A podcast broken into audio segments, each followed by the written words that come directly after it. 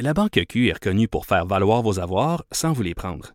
Mais quand vous pensez à votre premier compte bancaire, tu sais, dans le temps à l'école, vous faisiez vos dépôts avec vos scènes dans la petite enveloppe. Hmm, C'était bien beau. Mais avec le temps, ce vieux compte-là vous a coûté des milliers de dollars en frais, puis vous ne faites pas une scène d'intérêt. Avec la Banque Q, vous obtenez des intérêts élevés et aucun frais sur vos services bancaires courants. Autrement dit, ça fait pas mal plus de scènes dans votre enveloppe, ça. Banque Q. Faites valoir vos avoirs. Visitez banqueq.ca pour en savoir plus. Et oui, on va accueillir avec euh, grand plaisir euh, le dépu un député, donc le député de Sainte-Rose, M. Christopher Skeet, euh, député de Sainte-Rose qui a brisé euh, l'unanimité libérale à Laval. C'est l'adjoint parlementaire du premier ministre. Il est responsable des relations euh, avec les Québécois d'expression anglophone. Il est là. Donc, euh, salut Christopher, comment allez-vous? Salut Steve, ça va très bien, merci. Donc, je suis très content de te parler parce que euh, avec toi, on va explorer un côté dont on parle moins généralement dans les médias, c'est-à-dire on entend beaucoup parler, par exemple, si on, on, on va plonger dans le vif du sujet avec le projet de loi 21 euh, ou euh, le, le, le, les projets de loi qui touchent à l'identité en général, mais surtout celui-là.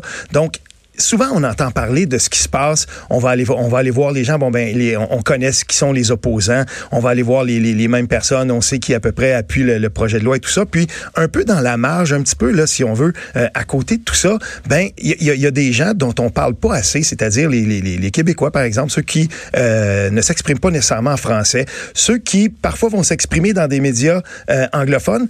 On leur laisse pas tout le temps la parole. Et vous, dans, dans votre mandat, vous avez justement discuté avec ces gens là n'est-ce pas?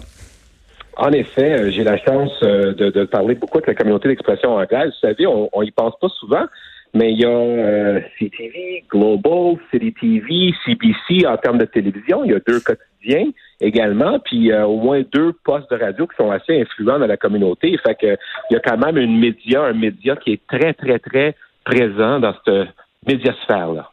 Oui, ils sont présents, mais euh, on, et pour, euh, on, le sait, euh, toi et moi, on, s'intéresse beaucoup euh, aux médias d'expression anglophone. On le fait dans le Canada anglais. C'est un peu comme ça aussi que je t'avais connu au début. On se souviendra, euh, tu avais signé des textes dans un dans un site internet que j'aime beaucoup, le High Politics à l'époque, et je t'avais découvert comme ça, politicologue que tu es aussi de formation. et, et ce qui arrive, par exemple, c'est que on s'en est déjà parlé toi et moi dans, dans le passé. Il arrive que l'opinion des gens qui sont, par exemple, en faveur d'une législation qui appuierait la laïcité, peu importe la forme qu'elle prendra. On n'entend pas souvent parler les gens d'expression anglophone ou anglaise euh, qui appuient cette loi-là. Toi, t'en rencontres. Euh, Peut-être parle-nous un peu de comment ça se passe justement euh, de ce côté-là de la population. Est-ce que ces gens-là ont une voix? Est-ce qu'on les entend assez dans les médias d'expression anglophone et aussi dans les médias francophones? Ben, je dirais non. Il y a une tendance dans les médias euh, traditionnels, je dirais, de, de, de, de, créer un genre de bloc monolithique, comme si le Québécois l'expression anglaise a un visage, une pensée, une façon à être. Moi, ce que j'ai découvert, c'est que euh, la communauté est beaucoup plus diversifiée et variée. C'est sûr qu'il y a des gens qui aiment qu'est-ce qu'on fait en matière d'éducation, puis ils n'aiment pas ce qu'on a fait avec le projet de loi 21. Mais il y a des gens qui m'ont dit qu'ils aiment le projet de loi 21, puis ils n'aiment pas ce qu'on fait avec l'éducation. Fait que c'est des Québécois comme tout le reste. Des fois, ils sont contents, des fois, ils ne le sont pas. Et, il faut dire aussi que euh, sur euh, sur la question du, euh, du projet de loi 21, on n'a pas fini d'en parler parce que là s'engage une série de contestations, de contre-contestations. On va en parler plus tard dans notre émission ici. Mais euh, j'imagine que euh, toi, quand tu te déplaces et, quand tu vas à la rencontre de, de, des gens, est-ce que ce projet de loi-là, est-ce que ce dossier-là est un de ceux dont on, dont on te parle le plus? Euh, je dirais que les gens savaient pas mal ce que la CAQ voulait faire avec le projet de loi 21. Euh, je pense que les Québécois d'expression anglaise ont plus euh, tendance, c'est sûr qu'on voit les chiffres sont un petit peu plus bas en termes d'acceptation du projet de loi 21 de la communauté d'expression anglaise. Mm-hmm. Je pense qu'ils s'identifient beaucoup avec la notion multiculturaliste canadienne. Donc, euh, c'est sûr que mon point de départ pour expliquer la rationnelle de l'importance d'un État laïque, je pars un petit peu plus loin. Mais euh, normalement, quand on l'explique, euh, on voit que ça va bien. Puis on l'a vu par plusieurs sondages, même dans le reste du Canada. Là. Il y a l'Alberta, euh, la Saskatchewan. Il y a plein de places où ce que on est à peu près à 45-50% Puis ça, c'est avec toutes les campagnes négatives qu'on voit dans les médias traditionnels, où ce que on, on, on, décrit ça, mais on est quand même à un sur deux. Là, fait que je pense qu'avec un peu d'éducation, on arrive à, à montrer l'importance de ces projets de loi. -là. Et, et euh, j'ajouterais à ça que euh, effectivement, euh, tu fais bien de le rappeler, Christopher, que dans les faits là. Quand on, se promène un peu puis on regarde ce qu'on en dit dans les dans les médias du du, du Canada anglais, par exemple, ce qu'on appelle souvent le rest of Canada, la, la, la situation est beaucoup plus nuancée qu'on le pense. Et c'est vrai qu'on a parfois l'impression qu'on entend toujours les mêmes voix, du moins en tout cas qu'il y a comme une genre de polarisation euh, qui s'opère dans la façon dont on présente ce, ce dossier-là. Donc euh, la population anglophone qui serait comme monolithique d'un bloc contre ça, mais euh, on se souviendra et, peut-être que tu pourras nous en parler, mais on se souviendra à l'époque en, Alberta quand il y avait eu ce, dossier-là où la GRC on pensait permettre le, port du, turban, en tout cas le, port des, de, de signes religieux. en Alberta, il y avait eu des manifestations, les gens ne l'avaient pas pris, puis on oublie ça parfois que même dans le Canada anglais, des dossiers comme ceux-là avaient fait jaser. Mais c'est vrai. Puis je pense que c'est important dans une société démocratique, dans une société ouverte, d'avoir des débats. Moi, ce que je déplore, c'est que souvent, on est dans un contexte où ce que on peut pas être en désaccord parce qu'il y a comme un narratif euh, qui s'impose où ce que toute position discordante avec la norme, euh, ben rejeté d'emblée. Moi, j'adhère pas à ça. Moi, je, je pense qu'on se doit, comme société, d'analyser ce qui se fait ailleurs dans le monde, de se poser la question. Après le rapport parent, on s'est posé la question au Québec par rapport aux religieux chrétiens. En 1997, par rapport aux commissions scolaires, on a encore fait un pas d'avant pour euh, se dire qu'on voulait vraiment plus la religion dans nos écoles. Alors, la question se pose, est-ce qu'on devrait bannir les, signes religieux pour les personnes en autorité, les personnes qui représentent le pouvoir? De l'État. Je pense que c'est pas rien comme question. On, se doit de la poser. Oui, et, pour rebondir un peu là-dessus, euh, en effet, j'espère en tout cas, et, euh, tu me le diras, mais j'espère que euh, quand, quand, quand tu te présentes justement, puis qu'au nom du gouvernement, tu, tu défends ce projet de loi-là, tu l'expliques, j'espère que tu as, as, une oreille attentive, que les gens écoutent justement, puis qu'on est, même pour les gens qui sont viscéralement opposés à ça, j'espère qu'il y a quand même une écoute qui est là et qu'on ne refuse pas d'emblée. Ça doit arriver, mais ça pas être la norme.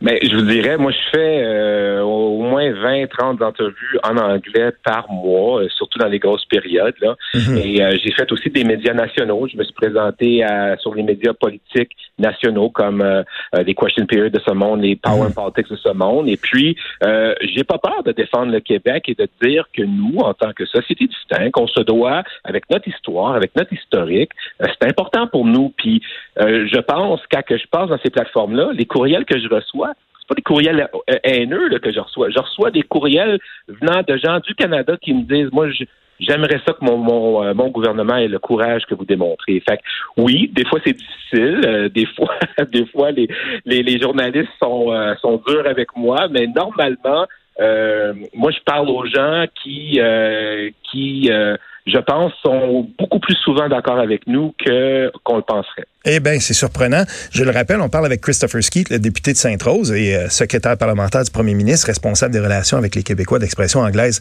Euh, en tout cas, j'ai toujours eu, je me suis toujours dit, vous parlez de courage. Ce courage-là, il va être testé parce que euh, on lisait la semaine dernière que euh, apparemment, en tout cas, on se préparerait peut-être euh, à être débouté là en, en cause supérieure par rapport au, projet de loi 21, puis que et là il y a une contre, il y a, une contestation là, si on veut de, de, de, ce que la juge aurait pu penser, tout ça. Mais je sais pas si, tu vas pouvoir t'avancer là-dessus, mais on fait quoi si si vraiment la, loi est attaquée, tout ça? Là, ça va en prendre du courage à un moment donné parce que vous allez peut-être frapper un mur. Mais en fait, le courage, je pense que les Québécois l'ont déjà démontré. Et nous, euh, une des premières choses qu'on a faites une fois arrivé au gouvernement, c'est on a finalement clos ce dossier divisiste-là. Et c'est ironique pour moi que euh, les gens euh, qui sont pas d'accord avec nous, ou du moins certains qui sont pas d'accord avec nous, disent que ce projet de loi cause la division. Moi, je pense que c'est surtout les dix dernières années qu'on se déchire à essayer de définir c'est quoi, ben lui, il a-tu le droit, puis moi, j'ai-tu le droit, mhm. Comment ça se fait que lui fait ça? Moi, je trouve que ça, des, analyses anecdotiques comme ça, des, des candidats euh, ici et là, je pense que ça, ça divise beaucoup plus que d'avoir finalement réglé comme on l'a réglé, puis on laissera les cours parler. Euh, puis on s'ajustera en conséquence. Moi, j'ai confiance au premier ministre puis à mon collègue Simon-Jean Barrette qu'on va répondre adéquatement à toute contestation. Mais moi, je vous dirais, euh, pour nous, le dossier est clos. Puis c'est juste c'est pour les autres qu'on se semble pas être clos. Oui, ça, ça, on le dit pas assez souvent, puis je me permets de le rappeler parce que euh, la coalition Avenir Québec prend le pouvoir, puis elle hérite, euh, elle hérite euh, en fait d'une d'une situation qui est intenable. Je veux dire, entre 2003 puis 2018, le, le, Parti libéral, quand il a formé le gouvernement, il aurait pu agir, mais il ne l'a pas fait. Et cette espèce d'immobilisme-là, lui-même, il y a eu un pourrissement quand même de la situation. Et tout à coup, je veux dire, la coalition Avenir Québec arrive au pouvoir avec deux personnes qui avaient déjà eu des charges ministérielles, c'est pas rien. Et vous êtes tenu de régler un, espèce de contentieux qui dure depuis tellement longtemps. Vous avez agi. Ça, on le répète pas euh, assez souvent, mais en tout cas, force est de constater, moi je fais partie de ceux qui pensent que euh, c'est drôle, là, mais on va arriver en 2022, euh, on va être en élection, puis moi je serais prêt à mettre un petit deux, là, qu'on va être encore en train de parler de ça, puis que les contestations, ce sera pas fini, et qui sait, on va peut-être encore recommencer à parler de laïcité en, en 2022. C'est une possibilité que vous envisagez?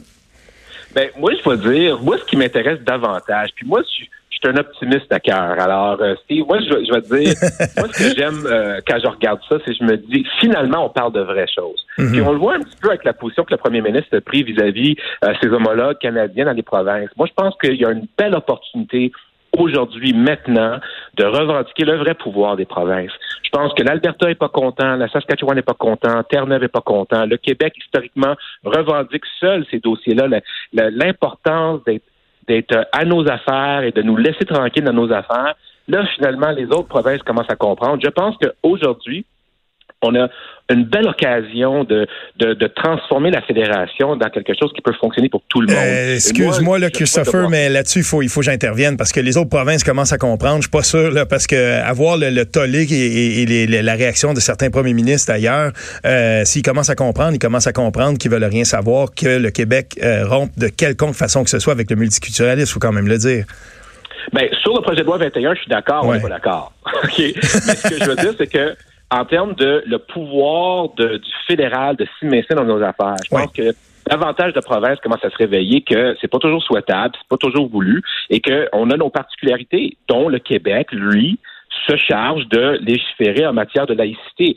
Moi, je pense qu'au même titre que les Albertains veulent avoir une économie euh, qui leur ressemble, qui est euh, sur les ressources naturelles, puis ils veulent prendre des décisions, puis ils sont après à regarder avoir euh, leur propre caisse de retraite. Ça, c'est le genre de choses que nous, ça fait longtemps qu'on est rendu sur cette page-là. Oui, le, temps file, donc euh, je vais quand même me permettre de conclure là-dessus.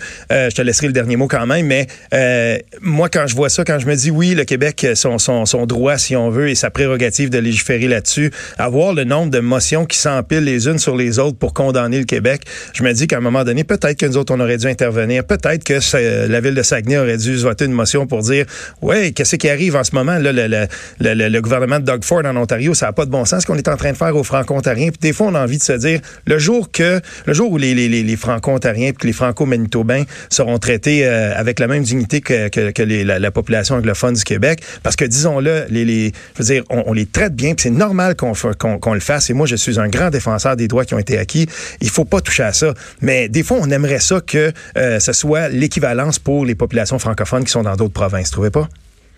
Moi, je pense que le Québec doit montrer l'exemple, définitivement, avec notre minorité euh, linguistique, ne serait-ce que pour euh, s'assurer que le, le, même sort euh, va être réservé aux francophones minoritaires dans les autres provinces. Puis, je, vous dis aussi, on fait des avancées à ce niveau-là. Le budget qu'on a accordé pour le secrétariat cette année a été doublé. Puis, tu sais, la, vieille histoire des Anglais riches dans Westmount, c'est plus vrai. Il y a non, des non, non. d'expression anglaise qui sont qui sont plus pauvres, plus, au chômage. Il y a du vrai travail à faire, puis c'est ça ma mission. Bon. Eh, écoutez, on était avec euh, Christopher Ski, député de Sainte-Rose, donc euh, celui qui a brisé l'unanimité libérale euh, à Laval. Donc là-dessus, en tout cas, on pourra te féliciter parce que c'était pas une mince affaire que de réaliser ça. Adjoint parlementaire du premier ministre responsable des relations avec les Québécois d'expression anglaise. Merci beaucoup d'avoir été avec nous, Christopher Ski.